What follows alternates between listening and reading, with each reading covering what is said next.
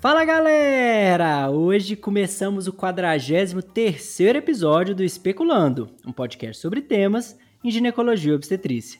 Meu nome é Lucas, eu sou médico, ginecologista e obstetra aqui em Uberaba, Minas Gerais, e hoje eu vou conversar com a Joyce. A Joyce ela é R3 em rede de ginecologia e obstetrícia no Suzinho, em São Paulo, e hoje vai conversar com a gente de uma experiência que ela teve numa ONG que chama Doutores do Mundo, que ela visitou o Rio Grande do Norte, então ela vai contar para nós alguns detalhes. Tudo bem, Joyce?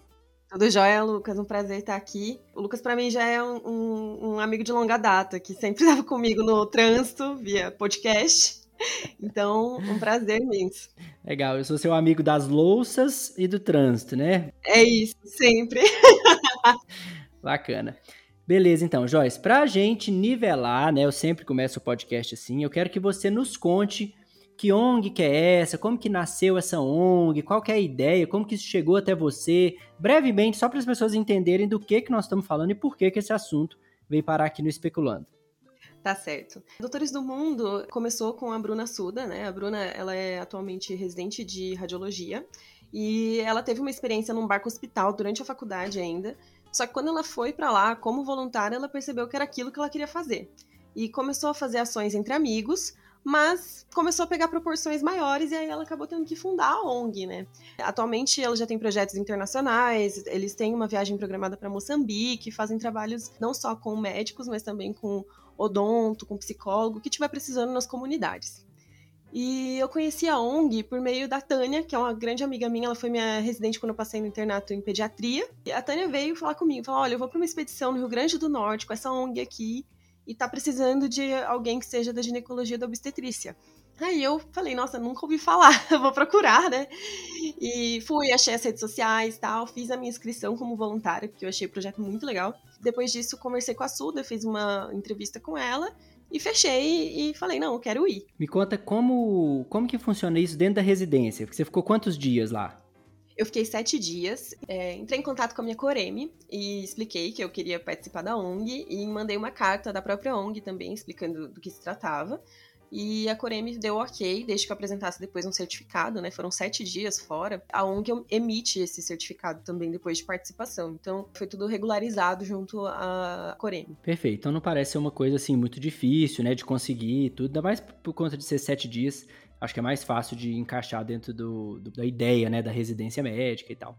E isso é interessante porque, igual a, a fundadora achou o significado da medicina para ela, né, dentro desse projeto, a gente se sente muito perdido várias vezes durante a residência, né? A residência é muito cansativa, é muito esgotante de, em, várias, em várias etapas, né? Então, talvez esse tipo de projeto consiga resgatar a nossa essência enquanto médico, assim, e tudo, né?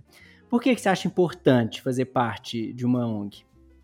Olha, eu sempre fui uma pessoa que me preocupei em relação a essas questões de justiça social e etc. Eu acho que a nossa geração, assim, a gente viveu esse boom de redes sociais, de indignação na internet e tudo, mas eu acho que fica um gosto amargo na boca depois, sabe? Que você tá lá e você denuncia, você olha, você compartilha, mas você não tá fazendo nada efetivo, você não tá pondo a mão na massa, né? E então eu queria fazer mais do que só ficar lá sentada no conforto do meu apartamento falando, ah, isso aqui tá errado, né? E eu acho assim que cada todas as profissões têm a possibilidade de ajudar as pessoas, né? Não, ah, eu fiz medicina porque eu quero ajudar. Todo mundo pode ajudar, né? E eu acho que a gente ter esse estalo é importante porque a medicina ela acaba virando um instrumento de mudança social também, né? Não é só ir lá e colher um Papa Nicolau. É você conversar com uma adolescente e explicar para ela que ela tem direito sobre o próprio corpo, sobre contracepção. É você fazer uma orientação sobre um ciclo menstrual e explicar para paciente que menstruar é uma coisa comum, é normal, explicar para ela como que isso faz parte da nossa vida, é natural, e o que, que pode ser é, considerado patológico, né? Então, orientar, olha, essa desmenorreia aqui, você precisa de ajuda, é, essa dor na relação que você sente não é normal, não dá para naturalizar, e, de repente, até acabar é, encontrando mulheres que estão em situação de violência e sendo acolhimento, né? Perfeito. Eu falo muito isso com a minha noiva, né? Que a gente fica estudando as evidências científicas, a coorte, não sei o quê. E na vida real os problemas são muitas vezes muito mais simplórios, né? De uma, de uma dificuldade muito maior de resolução, porque a pessoa entender o que, que é isso, né? Hoje a gente tem quase 30 milhões de brasileiros vivem na pobreza. Então você imagina, nós somos um país de 200 e poucos milhões de pessoas, 30 milhões vive com uma renda abaixo de 500 reais por pessoa. Então, é, esse trabalho que você faz é o reflexo disso, né, que você fez, é o reflexo disso, como que é difícil acessar essas pessoas, os, problemas que elas vão trazer para nós vão ser muito diferentes desses problemas que a gente está acostumado em consultórios particulares, nessas coisas. Eu quero que você me conta para a gente agora entrar mais na sua experiência mesmo lá. Agora eu quero saber do que você viveu. Para a gente começar, me conta uma história assim que te marcou. Cara, não dá para falar sobre essa experiência sem falar sobre Ana Paula, né? Ela é fundadora do Família Criativa do Campo, que é uma ONG que a gente fez uma parceria, né? Então, é porque só para explicar mais ou menos como que funciona, a Doutores do Mundo ela procura ONGs parceiras nos lugares onde a gente vai. Então a gente encontrou a família criativa do campo que queria trazer esse, esse trabalho para dentro da ONG.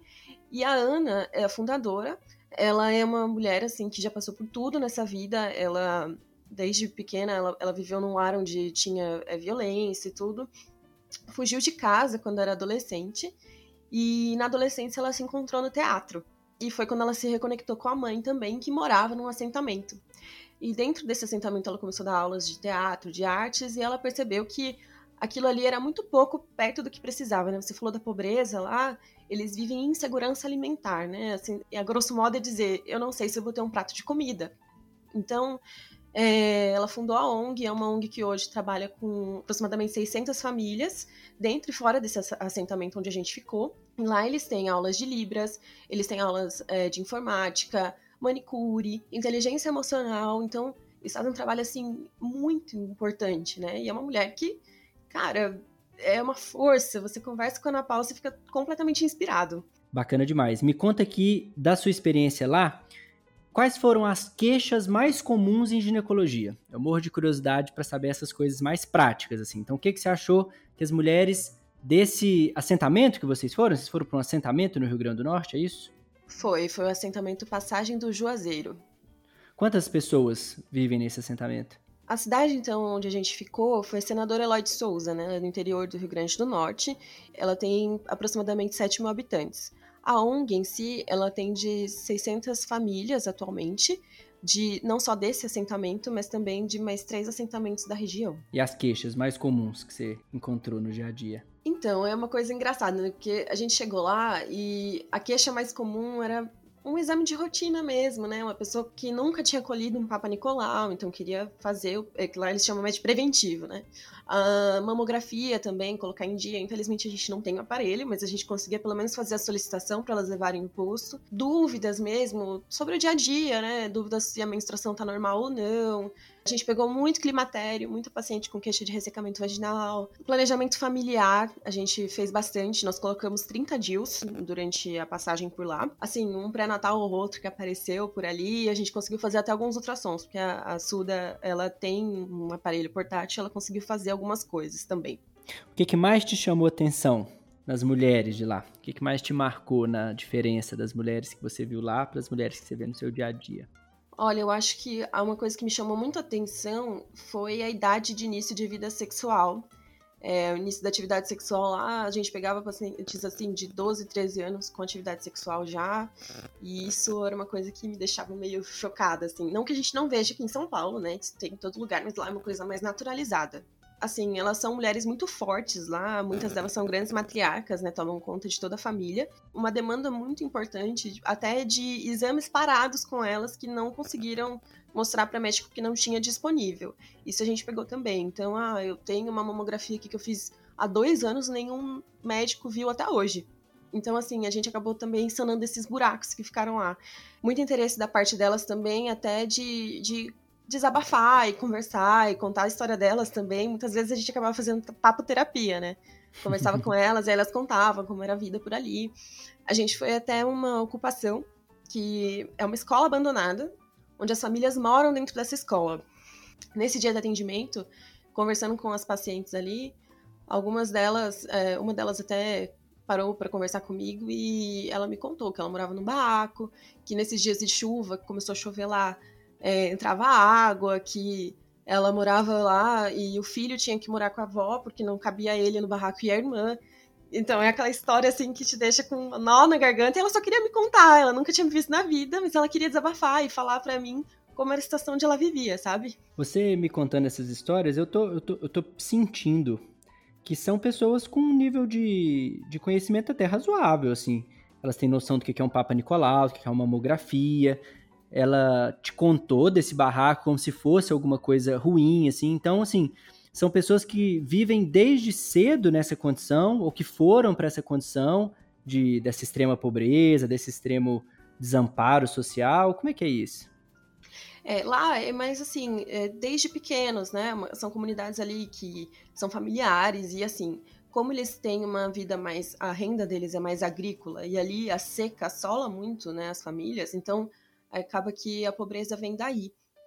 É, muitas pessoas ali a gente encontrou, apesar de eles terem. A gente não pode, né, falar que a pessoa, porque não é alfabeta, ela não tem conhecimento. Muitas analfabetas e tudo, então tem uma certa dificuldade de encontrar emprego fixo e tal mas que é, dependem principalmente da, da agricultura, né? Agricultura familiar. A maioria das mulheres com muitos filhos? Então, eu fiquei pensando que eu achei, nossa, eu achei que eu ia encontrar aquelas matriarcas e tal, senhorinhas que tivessem muitos filhos. Eu até fiquei pensando, nossa, vai ter muito continência urinária, talvez, não sei. Mas a gente tinha, assim, a história de uma, uma senhora que morava em um, uma ocupação próxima, que ela tinha, eh, se não me engano, eram 23 filhos. Ela já tinha perdido as contas de quantos netos e bisnetos ela tinha. Uhum. Mas o que a gente pegou, é, assim, elas tinham até, acho que em média, três, quatro filhos. Mas é aquilo que eu falei, o que me chamou a atenção foram as jovens. Então, assim, 16 anos, segundo filho. É, peguei uma paciente com 20 anos que a queixa dela era que ela estava tentando engravidar três. E eu fiquei, Nossa. minha senhora. Como assim, né? Assim, não falei, óbvio, mas você fica, caramba, é uma realidade muito diferente. Uhum. Qual, qual o principal método anticoncepcional que elas usavam? Olha, é, em geral, a mulher ela fica muito responsável a respeito disso por lá. Assim, a gente vê uma resistência muito grande dos homens em uso de preservativo. Mas a maioria também muito interessada em usar métodos mais seguros. Então, assim, olha, eu uso a pílula, mas eu queria colocar um DIU, eu queria um método que me deixasse mais dona do meu nariz, né? Porque para elas ali, a, a, o acesso que elas têm na UBS seria a pílula e o injetável. Em alguns lugares ainda, né? Então elas têm a pílula e o injetável disponível ali para elas, assim, se elas quiserem, não é tão difícil de conseguir. Olha, é que depende. A, a, gente, dentro da comunidade ali, o posto de saúde, se eu não me engano, o ginecologista é muito raro ter, e quem faz a maioria dos atendimentos é o clínico. Agora a gente foi para uma cidade vizinha também, que a gente conseguiu uma parceria até com a prefeitura, eles deixaram a gente usar a estrutura de uma UBS, e aí quando eu perguntei a respeito de médico e tudo mais, ela falou que o médico ia uma vez na semana, mas que fazia três meses que não tinha médico por lá. Então, assim, para você, às vezes até tem a medicação, mas você não consegue um acesso de uma receita, né, para você poder fazer a retirada e tudo mais. Me conta aqui, quando você chegou lá, qual a situação que você falou, nossa, esse aqui eu não tô preparada para isso não, isso aqui me pegou, foi além do que eu tava esperando. Teve alguma situação assim? Cara, foi ocupação. É, quando a gente foi até lá, porque é, é, uma estrada horrorosa, então são pessoas que elas não conseguiam se deslocar até a ONG porque tava chovendo muito, estrada de barro, terra. E aí quando a gente chegou lá e conheceu aquela realidade, você vê aquele monte de criança linda, inteligente, você fala, caramba, que potencial que tem aqui, sabe? E você pensar que são pessoas que, assim, vivem numa situação que é, começou a anoitecer por lá, e aí você via sapo para um lado e ratinho correndo pro outro, você falava, meu Deus. Foi bem difícil. ISTs, atendeu? Alguma ou algumas? ISTs não, não, não atendemos. A gente pegou é, pouquíssimas, na verdade.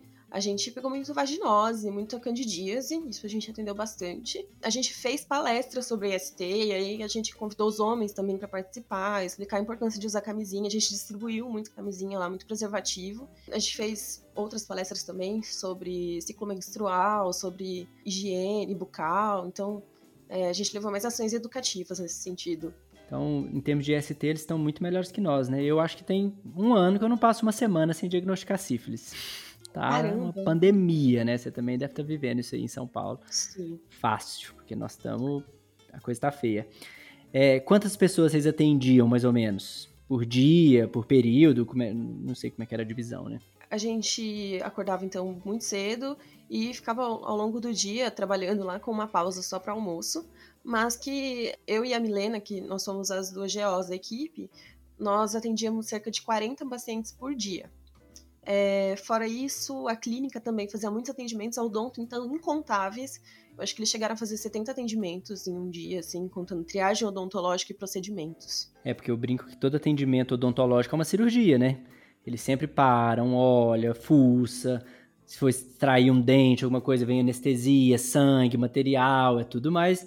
Não tem consulta igual as nossas, que muitas vezes é uma conversa, é uma orientação, né? Então, 70 atendimentos odontológicos no dia deve cansar para burro. Você achou que foi cansativo os sete dias? Nossa, foi muito.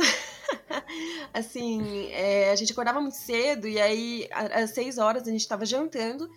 Meu, oito horas eu queria entrar na minha barraquinha e dormir, porque eu tava muito esgotada. Eu mandava mensagem assim: mãe, pai, tô bem, tô viva, tá sendo muito legal aqui, mas capotava, porque eu tava muito cansada. Lá pegava celular? Não, tinha o Wi-Fi da ONG, mas a linha da, da minha operadora não pegava.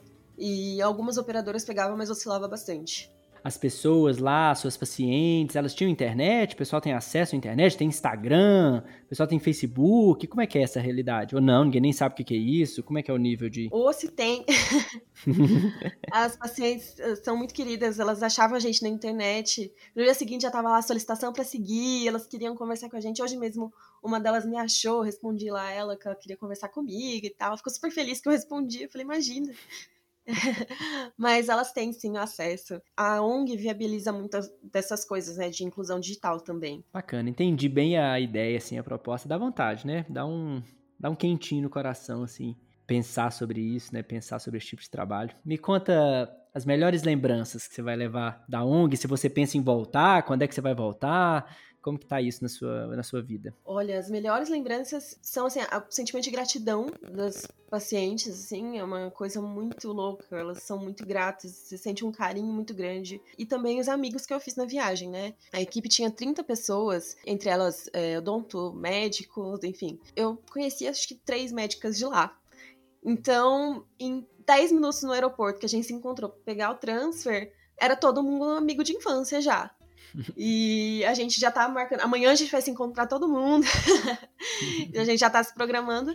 E eu quero fazer outras ações, inclusive com a do Turismo Mundo, porque, cara, é uma coisa sem igual. Esse é o efeito reality show, né? Quando tá todo mundo no mesmo barco, você fala, ah, agora vamos embora, nós somos o melhor amigo não fica muito se importando com as diferenças ali, né? Quem vota em quem, isso aí passa a ser assunto para outro dia. Agora vocês têm que se apoiar, vocês vão dividir um banheiro, 30 pessoas, vocês vão dormir em barraca todo mundo. Então é, é muito bom até para a gente ressignificar, né? O que é importante, o que, que não é. Você concorda? Nossa, nem fala. E, e, não só isso, né? Você encontrar tanta semelhança em gente tão diferente de você, é, se identificar tanto com as histórias, com as experiências. A gente é, pegava ônibus junto para ir de uma comunidade para outra, ia falando bobagem o caminho todo. Acho que é isso que deixou a experiência tão leve também, né? Você ter alguém ali que está vivendo uma coisa muito parecida com você e que, igual, um dia que eu saí chorando de um dos atendimentos, eu tinha muitos abraços para me consolar. Então, é, são pessoas assim que eu vou levar para sempre, que um carinho imenso. E você falou que pensa em fazer novas imersões, né? Na ONG. Como que uma pessoa pode fazer para ajudar? Faz conta que alguém que nos ouviu ficou interessado pela experiência e quer participar disso. Como que a pessoa faz? Qual que é o, o passo a passo? Bom, a ONG, ela tá sempre aberta a voluntários novos, tá? É só fazer um cadastro no site deles. O Instagram é mais fácil de achar, né? É o arroba Doutores do Mundo. E lá tem todo o passo a passo. Você faz uma ficha cadastral no site deles e você fala se você gosta, o que, que você se você se importa com algumas coisas. Então lá na ficha tem umas perguntas. Ah, e você se importa de ficar convivendo com criança? Porque assim, nessas ações é Open Criança. Inclusive a gente, as estudantes ajudavam a gente até numa recreação e tal, porque às vezes você precisa examinar uma mãe, você precisa fazer um procedimento odontológico em alguém, tem que ter quem olha as crias ali, né? Então, ah, você se importa de dormir num lugar, sei lá, que talvez não tenha um quarto, vai ser um quarto coletivo e tal, você vai responder. E aí a Suda faz toda a seleção, um por um, com muito carinho, de quem que vai fazer parte dos projetos. Me conta uma coisa, eu uma vez tentei participar de uma ONG para atender população indígena na Amazônia. Só que eles não aceitavam homens ginecologistas.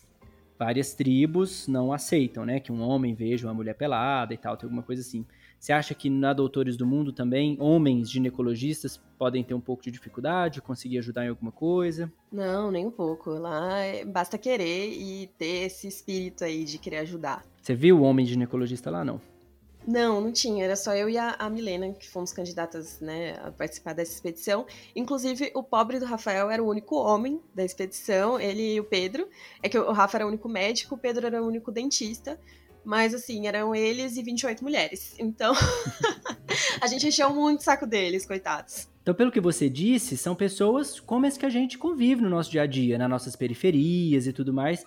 Então, eu acho que o acesso parece ser mais simples, né? De acessar o coração dessas pessoas, de acessar o, o, o atendimento mesmo médico, do que esse exemplo que eu dei de uma tribo isolada no meio da Amazônica, e é uma diferença cultural muito absurda, assim. Muitos não falam nem português, né? Tem essas, essas diferenças. Então, interessante, fiquei até animado. Para participar da ONG, tem que ser médico e dentista só? Ou tem acesso para nutricionista, psicólogo? Tem, tem, tem profissões que são listadas ou qualquer pessoa dá-se um jeito de ajudar? Como é que é isso?